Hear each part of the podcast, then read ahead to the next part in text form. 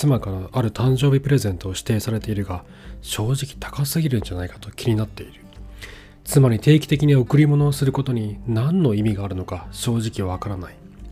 もしくは夫が全然プレゼントをくれなくて愛想がつきそうになっている。大したものでなくてもいいのでただ愛情が私にあることが分かればそれでいいのに。そんなことは思ったことはないでしょうか。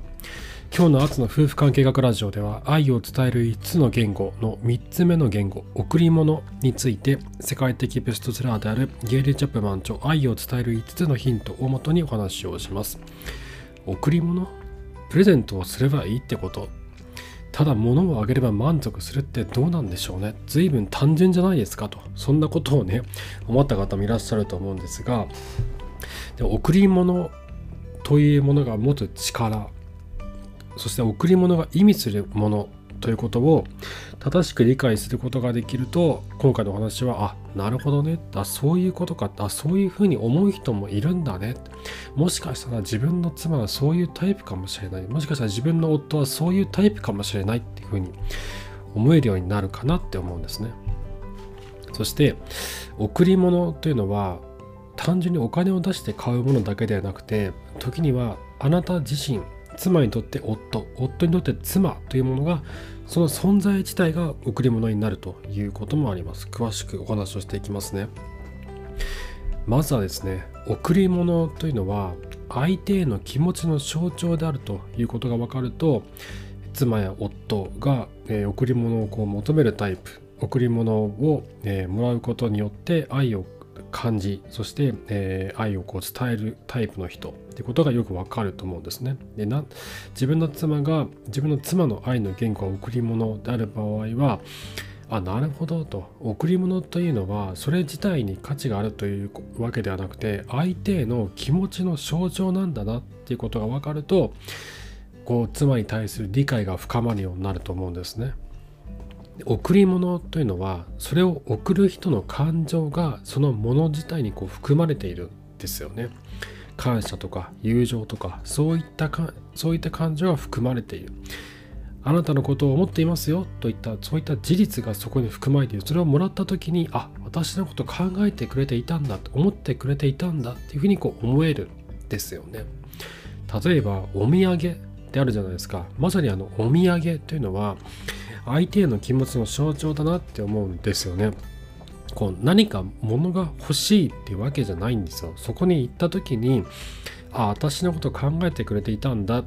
ていうふうにこう感じられるかどうかなんですよね。というとこれを言うのもですね僕がよくお土産を忘れて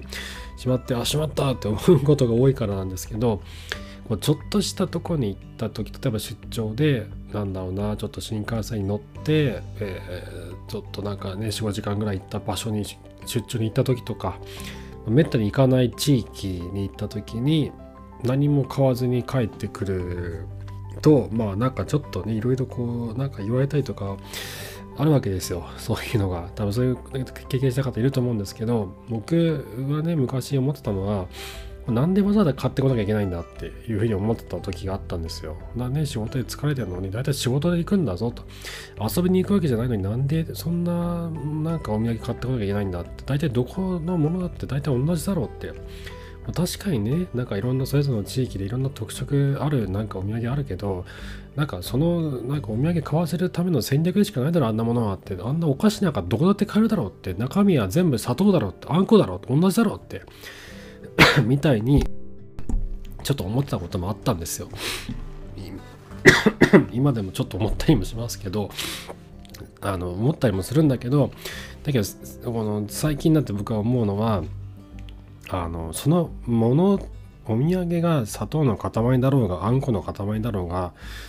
何でもよくてその時そこに行った時にあの私のこと考えてくれていたんだってこう家でね子供の面倒を見ていて遅くな僕が帰るのが遅くなってずっと子供の面倒見てもらったその妻に対してねぎらいの気持ち的な感じでこう渡すっていうそれ自体にその価値があるんだと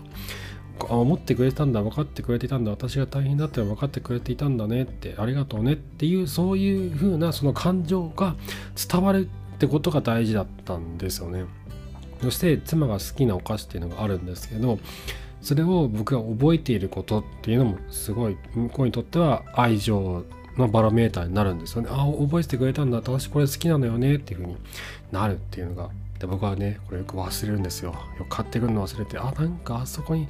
あったなあれなんかなんか言ってたなあでももう行かなきゃみたいな感じでね帰っちゃってなんかあれ買わなかったんだよねみたいな話なんで買わなかったのってね言われたりとかするんでこれはしっかりやんなきゃなってちょっと自戒を込めて 考えて思っています。そんなわけでですね、えっと、贈り物というのは、その人のことを考えてるよっていう事実が含まれてる、そういった感情をこうメッセージとして伝えることができる。何かを贈るという行為は相手への感情の象徴なんですね。で誕生日プレゼントを贈る時とかって妻への普段の感謝とか愛情もそこに含まれた上であげますよね。で物だけは価値を持つんじゃなくてそれをあげるっていう行為に愛情を感じる。これはさっき僕が言ったお土産も同じだと思うんですよね。でこの本書の中ではお土産については書かれていないんですが日本的な感覚で言うとこのお土産っていうのもその人に対して愛情をこう感じさせるなんだろうなそのツールというとあれですけど愛の言語その人その人にとっての愛の言語が贈り物である場合はお土産というのはとても大事なイベントあの大事な行事になってくるんじゃないかなと思います。そして、えー、贈り物それ自体も相手への気持ちの象徴である場合もありますと。その贈るという行為だけではなくて贈り物それ自体が象徴である。何なのか。例えば結婚指輪ですね。2人を愛で永遠に結びつける目に見えない絆。そういった概念を形にしたのが結婚指輪ですよね。夫婦喧嘩をして「もうこのバカ野郎!」って言われて結婚指輪を投げつけられたりしたらめっちゃショック受けるじゃないですか。カラカラカラカラって結婚指輪が床にこう転がってカラカラカラって音を立てたりとかしたら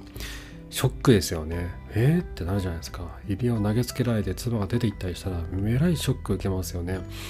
なんでこんなショック受けるのかただのなんだその金属の塊ですよ。ただのね金属の塊もう数十グラムの金属の破片が散らばってるそこに落っこってるだけじゃないですか。だけど強いショックを受けるなぜなのか。それは結婚指輪というのが2人の愛を象徴しているからなんですね。投げつけられた指輪というのは破綻した夫婦関係のまさにその結晶化した存在であるということなんですね。概念であると。床に転がった結婚指輪は破綻した破綻してしまった夫婦関係を象徴しているということになるからショックを受けるんですね。ただ人によって結婚指輪ははめないよって人もいると思うんですよ。別に俺たち愛し合ってないわけじゃないけど指輪ははめないんだよね。ただなんかちょっとなんか、まあ、好きじゃなくてさみたいなっていう人もいると思うんですよ。で夫も妻も別にそこに何かこう特別な思いがあるわけじゃなくてただはめないっていうだけ。そういう場合その人の愛の一一次言語が贈り物ではなかったっていうだけのことだと思うんですよね。でも自分の妻の愛の一次言語が贈り物ならばその僕ら僕ら自分自身の一次一次言語が贈り物でなくても妻の愛の言語っていうのを尊重してあげないと妻に僕らの愛は伝わらないんですよね。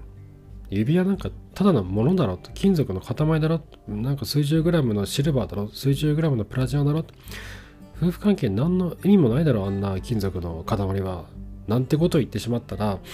妻はあなたの愛を感じることはないしあなたも妻の愛を感じることはないんですよね。これ僕ね結婚指輪買うつもりなかったんですよね昔。結婚したばかりの時に、まあ、な何の意味があるの？って。そんなことを普通に言ったんですよ。な何のために指輪すんのってななんかそのなんかジュエリー業界の策略だろみたいな感じのことを言ってて、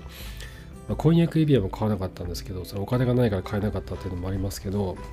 まあ買ったか買ったけどなんか露店で買った500円のなんかあの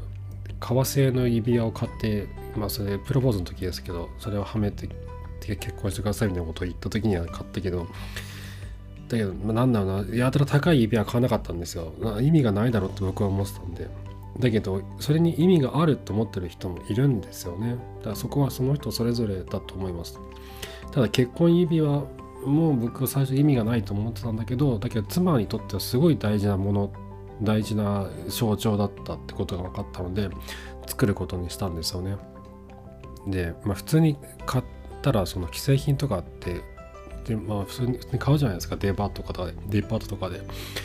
普通のねやつが嫌だったんで2人で手作りして金型とか原型とか作って2人で手作りしたんですけど、まあ、そんな感じでその指輪というのは、まあ、愛の象徴であるというふうに考えるタイプの人もいるってことなんですね。で自分がそうじゃない場合っていうのは何も自分の愛の一次言語を変える必要はないと思うんです。僕自身もあのなんだろうなこうこれにそんなに大きな意味がないっていうふうに思うことはあるんですよね。贈り物とかものに関して。だけど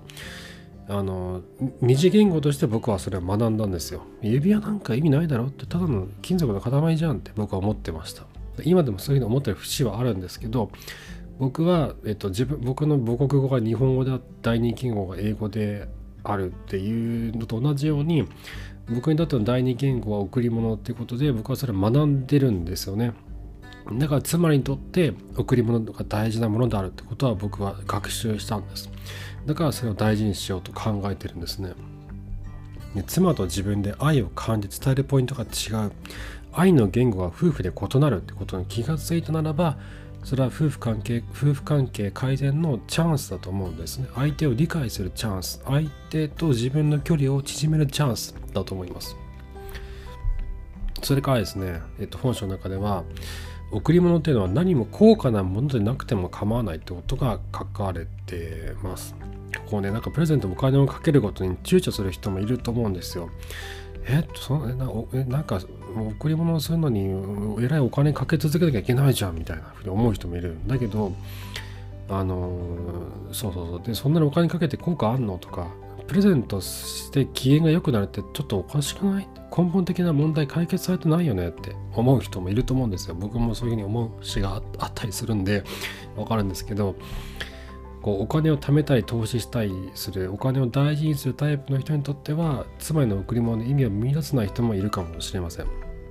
特に自分のためにお金を使わないって人はそうですよね。妻への愛の表現としてお金を使うってことに戸惑いを感じると思うんです。でも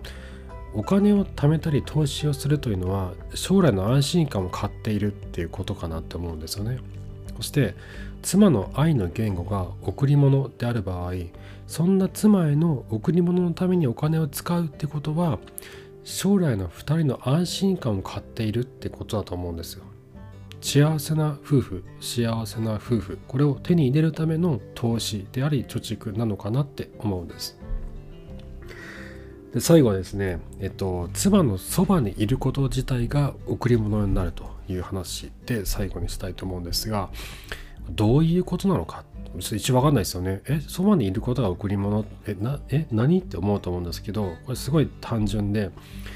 妻があなたを必要としているその時に、妻のそばにいてあげることってことなんですね。贈り物が愛の一次言語の人にとっては、それが大きな愛の贈り物であるというふうに言われてます。例えばどういう時なのかっていうともう仕事ですごい嫌なことがあった時にちょっと聞いてもらいたいっていう時とかあと子育てであの子供に対して叱りたくないのに叱ってしまってすごい自己嫌悪を感じてる時って私はなんてダメな親なんだダメな母なんだっていうふうにこう思ってしまってる時とか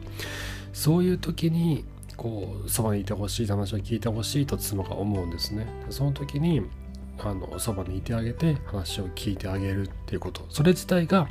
妻にとっての、えー、贈り物になるってことなんですね。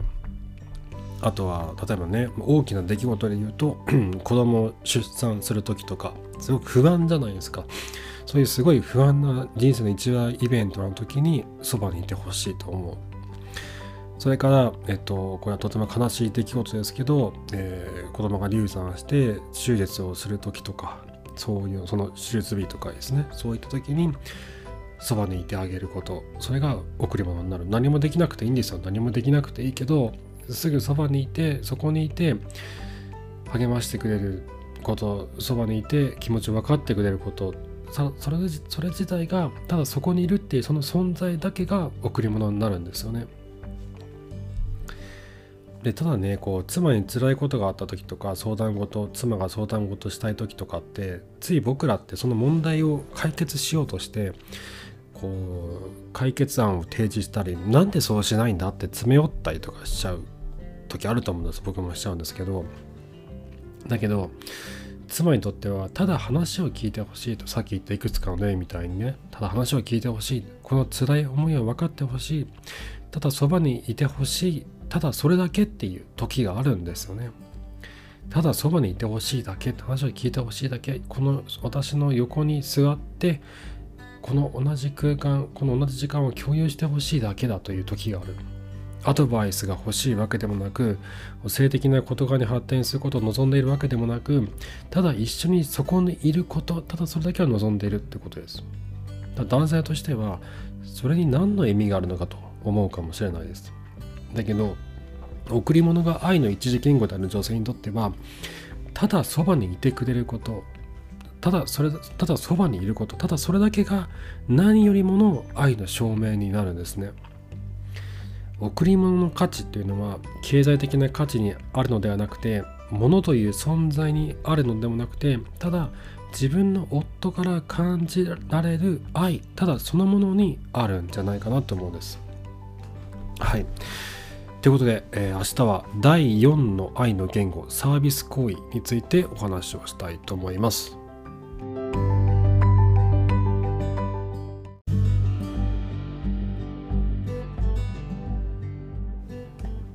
この贈り物についてはですね僕思うことがあって僕昔社員旅行で沖縄に行ったんですけどあまりに楽しくて妻に LINE をしなかったんですよね。1日半ぐらいかな。そしたら妻のインスタをブロックされてあの子供の写真が見れなくなったんですよね。僕どっか出張に行く時とかあって妻のインスタを楽しみにしてて子供の写真とか見てたりとかするんですよね。それをねブロックされたんです。何が起こったか分からなかったんですけど妻に連絡をしたらあの僕は妻のことを忘れているんじゃないか。まあ忘れてたんですけど忘れてることに対してすごいこう寂しさ孤独感を感じていたんですよね。それが僕は分かってなかったんですけどでそれがあったのでまあまあねすごいなんだろうな僕の妻はこうガーッと怒ったりとか怒鳴ったりとかしないタイプですけどただひたすらねこう寂しさと孤独感ってことをが伝わってきたのでなんとかしなきゃなと思って帰る時にもう大量のお土産を買って帰ったんですよ。まあ、そんなことして何の意味があるのかとかなんかそういうこれだけこれややるから許してくれみたいな そういうなんかあの勘ぐられるなみたいなのもいろいろ思ったんですけどだけどできること全部やるしかないと思って。まあ、ひたすら謝ったりとか申し訳なかった話もしつつ大量のお土産を妻のためだけに買って帰った何万円も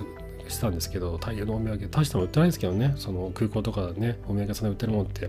大したもんないんだけどだけどめりすぐっていいものをあの化粧品とかなんかそういうのとか珍しいものとかを大量に買って帰ったんですよ。そしたらここんなもんいらないわとかなんか言われるかなと思ったけどなんか喜んでくれたんですよね意外に。めっちゃたくさん渡したんですけど意外に喜んでくれてちょっと機嫌良くなったんですよ。あ買ってよかったってすごい思ったんですよね。あとそのそのそれ以降の、まあ、数年後に海外出張行く時があってその時にもう同じことやったらまずいなと思ったんで妻にお土産のリストを作ってもらったんですよね買ってくるものお土産何が欲しいかっていうのをあの書いてくれって言ってそしたら結構なリストになって結構なリストになってだそれもねちゃんと忠実に買い物して初日か2日目に全部買いましたね。もうこれだけ忘れちゃまずいと思ったんで忠実に全てを買って帰ったらすごい喜んでくれてあこんなことで喜んでくれんだって。僕がそういうタイプじゃないんで僕はあんま物とか買うタイプじゃないんで分かんなかったんですけどその感覚がね分かんなかったんですけどあそういうことで喜んでくれるんだって。それであのなんだろうな。私のことを考えてくれていると思ってくれているっていう愛情をそこに感じることができるんだなっていう風な学びを得た体験でしたね。きっと大なり小なり皆さんにもそんな体験があるんじゃないのかなって思います。はい。そんな感じで、えー、今日も最後までありがとうございました。また明日お会いしましょう。さようなら。